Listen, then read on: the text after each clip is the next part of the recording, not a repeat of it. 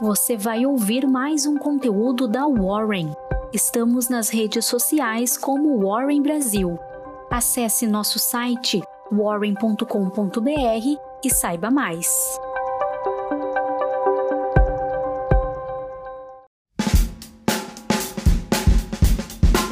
Olá, um bom dia e bem-vindos à nossa Warren Call desta quinta-feira, dia 4 de fevereiro.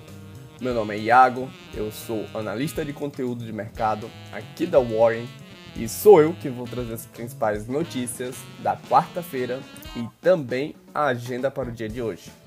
Nesta quarta-feira, a principal notícia foram as propostas prioritárias da Casa da Casas Legislativas do Brasil.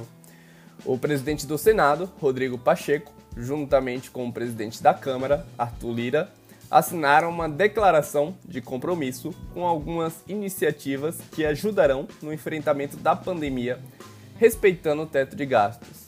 O documento lista compromissos como tornar o acesso dos brasileiros à vacina de forma mais ágil assegurar recursos para aquisição de novas doses, o estudo de possibilidade de extensão do auxílio emergencial e a discussão de pautas de reativação econômica.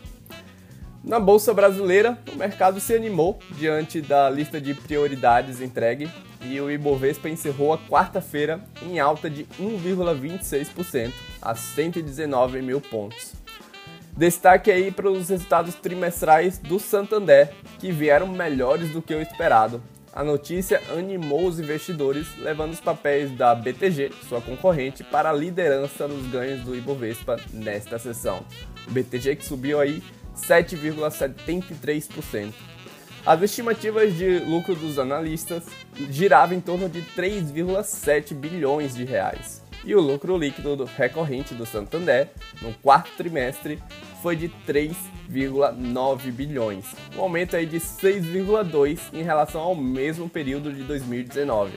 Um grande destaque vai para a diminuição das provisões de perda neste trimestre.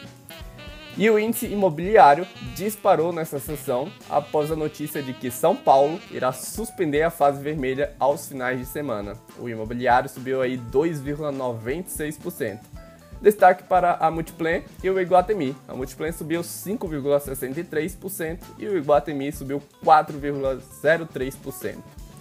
E divulgado ao mercado como fato relevante, a Vale informa que foi feita uma nova proposta ao governo de Minas Gerais. O valor está estimado em 37 bilhões de reais.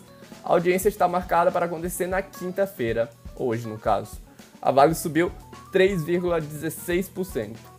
E a produção de óleo e gás da Petrobras ficou em 2,6 milhões de óleo de equivalente por dia, uma diminuição de 11,3% na base anual. Mas, apesar da baixa, a companhia afirmou que teve o seu melhor desempenho operacional em 2020, mesmo diante da pandemia.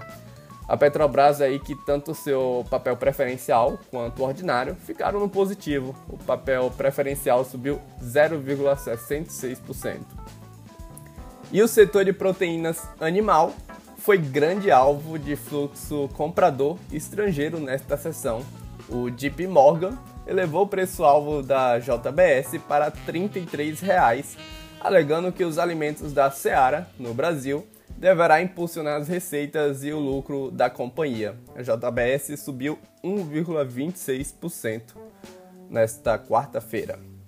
E fora do índice, o Bradesco BBI elegeu a Melius como a favorita entre os três setores, o de tecnologia, saúde e educação. Uh, era um total de 26 papéis. Os analistas apontaram que a empresa de cashback pode surpreender o mercado com um crescimento de 67% da sua receita em 2020. O papel da, da Melius subiu 13,18%. E na zona de venda, a BR Distribuidora informou que suspendeu a comercialização de gasolina de aviação após detectar adulteração, derrubando aí os papéis da empresa em 1,5%. Seguindo para a bolsa americana, em Wall Street, as ações subiram nesta quarta-feira com os investidores digerindo uma série de resultados de ganhos corporativos e notícias cada vez mais positivas, tanto sobre a vacina quanto em relação aos estímulos em Washington. A Casa Branca está pronta para começar a enviar vacinas contra a Covid-19 diretamente para as farmácias de varejo, além de continuar com as entregas aos estados, em um movimento que vai aumentar o fornecimento semanal das vacinas de 1 milhão para 11,5 milhões. O S&P 500 terminou aí 0,11% acima da, da sessão passada. No mercado de juros futuros, as taxas encerraram quarta-feira próximo à estabilidade. Esse foi um dia marcado pela baixa liquidez. O DI de 2022 terminou aí a 0,45%. Em meio a um cenário mais otimista, o Credit Default Swap de 5 anos do Brasil caiu para 166 pontos. E o cenário doméstico mais otimista foi positivo para a divisa brasileira. O dólar encerrou a sessão cotado aí a R$ 5,37.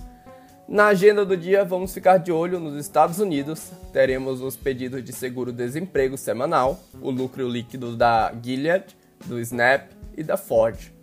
Na Europa, teremos a variação de vendas no varejo mensal. E aqui no Brasil, vamos ter a coletiva da Vale com o governo de Minas Gerais, a estreia da Intelbras na B3 e a precificação da Fox Energia e da Jales Machado.